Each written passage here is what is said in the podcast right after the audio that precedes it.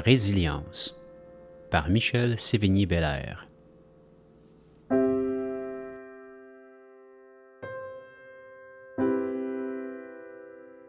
Bonjour à tous, chers auditeurs, chères auditrices. Mon nom est Michel Sévigny-Bellaire et je vous souhaite la bienvenue à ce quatrième épisode de mon podcast Résilience. Nous évoluons dans une société où la religion, la spiritualité et la science cohabitent tant bien que mal. Tant de gens, tant de façons de voir la vie et tant de conflits. Si je peux me permettre une réflexion, il n'est pas rare de voir une personne qui traverse une épreuve importante se tourner vers la méditation, la spiritualité ou la religion afin de trouver un sens à ce qu'elle traverse. Parfois pour calmer la souffrance, tantôt pour aider l'anxiété, beaucoup d'entre nous regardons la vie avec attention à la recherche de signes qui nous confirmeraient que nous sommes sur la bonne voie. Pour ma part, j'ai passé une grande partie de ma vie à ne croire qu'à la science et tout le reste n'était que charlatanisme. Jusqu'à ce que. Alors sans plus tarder, je vous invite dans un voyage au cœur de la transformation et, disons-le franchement, des signes. Je vous souhaite un agréable moment. Bonne écoute.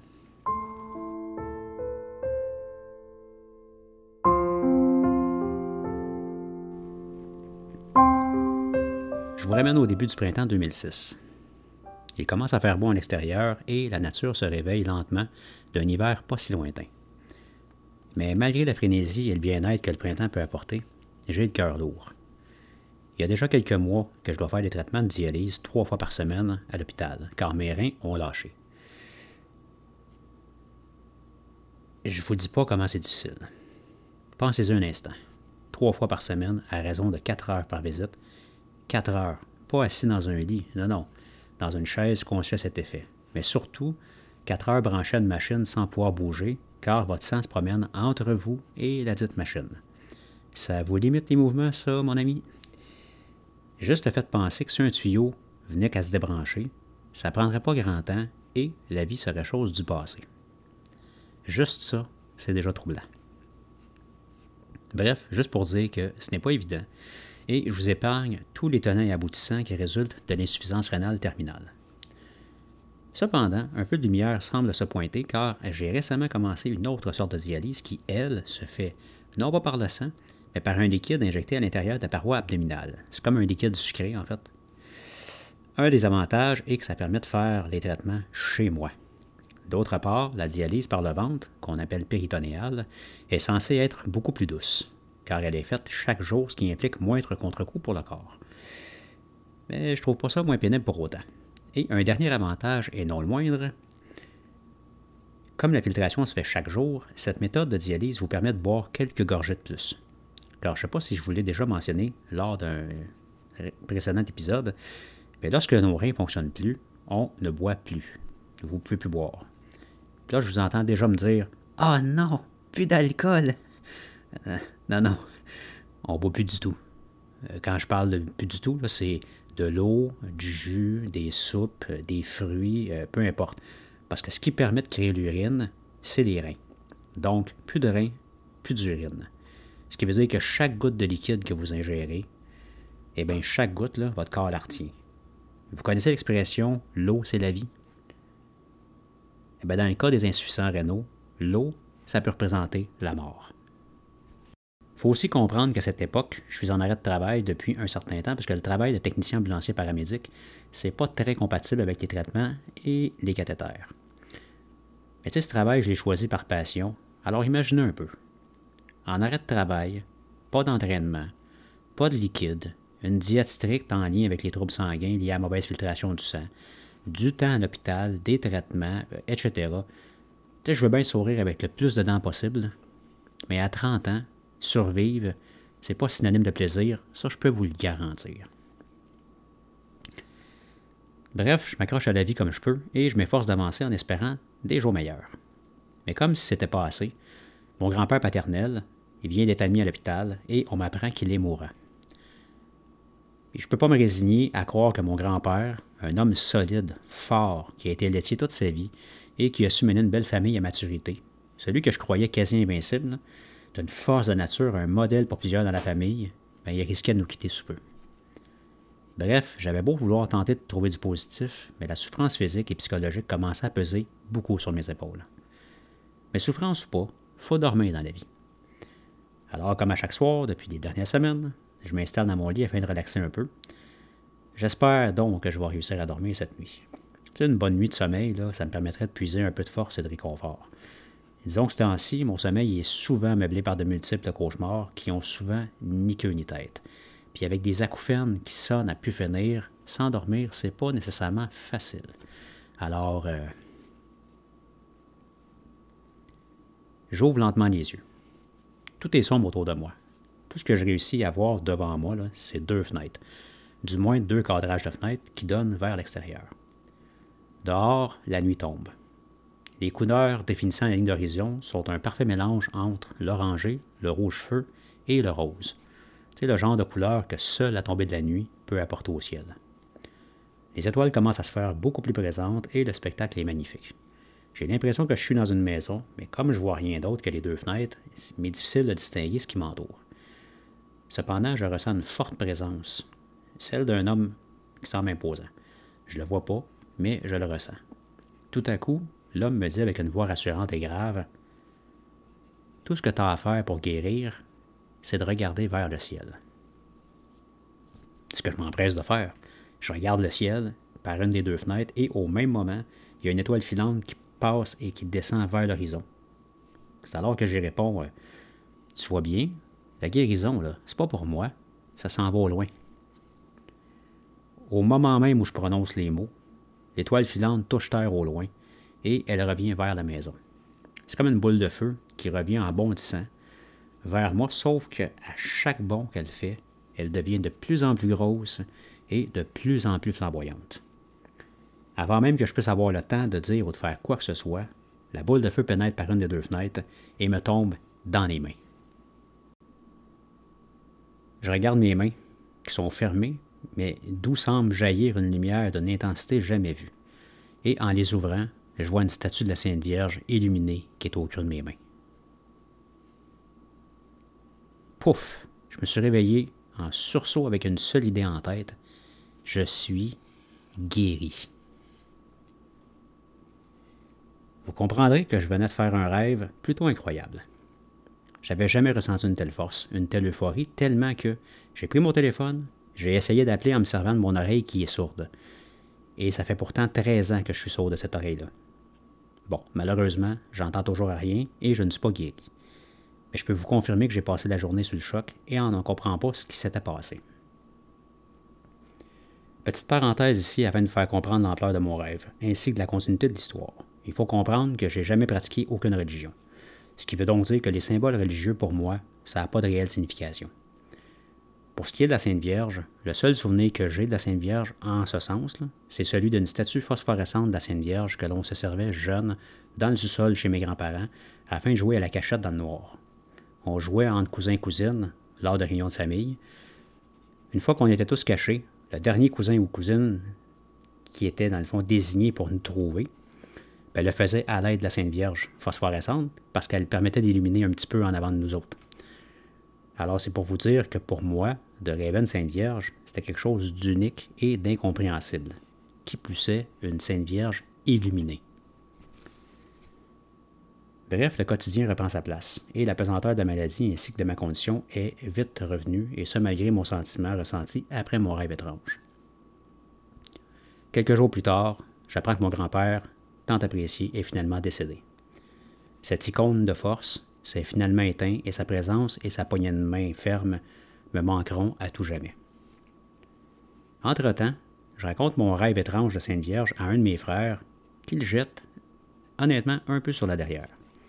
Évidemment, qui dit décès dit cérémonie. Ah, en fait, du moins avant la pandémie. Nous nous sommes donc retrouvés, toute la famille et les proches, afin de rendre un dernier hommage à cet homme tant apprécié. Ce qui me frappe durant cette journée de cérémonie, c'est la force de ma grand-mère. Elle vient de perdre l'homme qui l'a accompagnée pendant plus de 50 ans, puis elle est encore debout, puis elle est encore fière, puis elle se tient encore droite. Mais vous savez, ma grand-mère, elle aussi, c'est une icône de force et de détermination. Si vous l'aviez vue durant ces durs moments, solide comme le roc, quasi inébranlable. Cela dit, le lendemain des funérailles, moi et mon frère, celui à qui j'ai raconté mon rêve, on décide d'aller rendre visite à notre grand-mère afin de prendre de ses nouvelles. Imaginez notre surprise quand à notre arrivée, elle nous ouvre la porte nous salue rapidement et me dit Un instant, j'ai quelque chose pour toi. Et elle disparaît au fond de sa maison. Moi et mon frère, on est resté là un peu, un peu bouche bée, sans comprendre ce qui venait de se passer. Puis elle revient aussi vite qu'elle est partie, elle me prend les deux mains, elle y glisse quelque chose, elle me referme les mains, et elle me dit d'un ton directif et assuré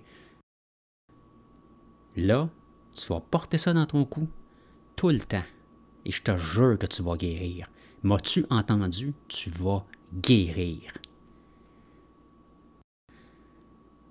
J'ouvre mes mains, et c'est alors que je retrouve une petite médaille avec une Sainte Vierge. Je peux vous confirmer que non seulement la stupéfaction de mon regard était difficile à cacher, mais j'ai le poil des bras qui s'est raidi d'un coup sec. Puis la même chose est arrivée à mon frère. Ce Saint-Christophe, cette médaille de la Sainte Vierge, ma grand-mère était allée la chercher alors que mon grand-père avait passé proche de la mort huit ans auparavant. Les médecins ne lui avaient pas donné 48 heures à vivre à cette époque-là, puis il a vécu huit ans.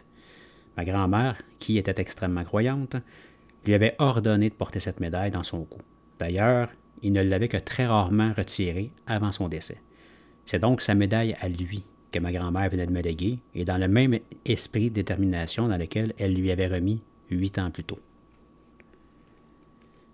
N'étant ni croyant ni religieux à l'époque, le fait de porter un symbole religieux, qui plussait dans mon cou, ça me rentre juste pas dans la tête. Je me considère pas mal comme un athée, et à titre de paramédic, je suis pas mal plus du côté de la science que du domaine religieux ou de la spiritualité. En plus, j'ai été élevé dans une famille où l'ésotérisme ainsi que la spiritualité avaient une place assez prédominante. Puis quand j'ai vu comment ma mère s'en servait ou ce qu'elle faisait avec, finalement, en grandissant, j'avais pas mal tout rejeté du revers de la main. Je voulais rien savoir de ça. Puis, euh. Cependant, si vous aviez vu le regard de ma grand-mère, j'ai donc décidé de porter la médaille. Croyant ou pas, j'ai d'abord fait en l'honneur de mon grand-père et un peu pour faire plaisir à ma grand-mère. Les semaines passent et la maladie ainsi que la souffrance se font de plus en plus sentir. J'ai vaguement en mémoire ce qui s'est passé avec ma grand-mère au début du printemps. Mais comme je n'ai pas eu d'autres événements ou visions, c'est comme plus d'actualité dans ma tête et honnêtement, il y a assez de souffrance et de traumatisme qu'il ne semble pas y avoir plus de place pour autre chose. Mais l'histoire ne s'arrête pas là. Nous sommes rendus en juillet 2006, donc quelques mois après le décès de mon cher grand-papa. Il fait chaud et heureusement que j'ai été en mesure d'installer la climatisée dans ma chambre car je n'en viendrais tout simplement pas à bout. Je dois me brancher à une machine à chaque soir avant de me coucher afin de faire la dialyse. Vous savez, la dialyse péritonéale que je vous ai récemment parlé, qui permet de filtrer mon système des déchets que mes reins ne peuvent plus filtrer depuis trop longtemps. Donc, cinq fois par nuit, la machine siphonne le liquide que j'ai dans la paroi intestinale et elle remet du liquide propre. La seule chose, c'est qu'à chaque fois que la machine fait son travail, en fin de siphonnage, ben, j'ai l'impression que les organes, la colonne vertébrale et tout le reste vont également y être siphonnés. À chaque fois, je me réveille en pleurant et en hurlant de douleur.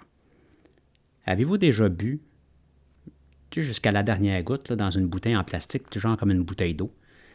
Vous savez, quand le plastique se replie sur lui-même, eh bien, c'est comme ça que je me sens à l'intérieur de mon ventre. Je me sens comme une bouteille de plastique qui est sursiphonnée. Pourtant, beaucoup de gens vivent avec cette dialyse et la tolèrent bien. Mais dans mon cas, cette douleur, j'en suis juste plus capable. Comme à chaque soir depuis quelques mois, je m'installe dans ma chambre en fin de soirée. Je désinfecte tout afin de me connecter le cathéter qui sort de mon ventre à la machine et de pouvoir le faire de façon sécuritaire. Et j'entame le processus de filtration. Je vous ai déjà parlé de l'avantage de faire cette dialyse à la maison, hein? La seule chose un peu importante à mentionner, c'est que ce type de dialyse se fait 7 jours sur 7, 9 heures par nuit. Oui, oui, on nous le dit à l'hôpital. Monsieur Sévigny, non seulement vous allez faire la dialyse à la maison, mais vous allez dormir comme un bébé. Ah Oui, oui, vous avez bien raison, comme un bébé qui fait des colites ulcéreuses. Je me vidange donc une première fois, ce qui prend quelques minutes. Une fois le processus terminé, je me débranche et je décide d'aller prendre une marche dans le quartier où j'habite, histoire de me sentir un peu libre avant la nuit. C'est rendu que je sors même sans apporter le télévertisseur fourni afin d'être facilement avisé si une greffe se présentait. Je suis tellement découragé, surtout qu'avec un groupe sanguin rare, on m'a mentionné que ça pouvait prendre entre deux et trois ans d'attente. Oui, vous avez compris, deux et trois ans.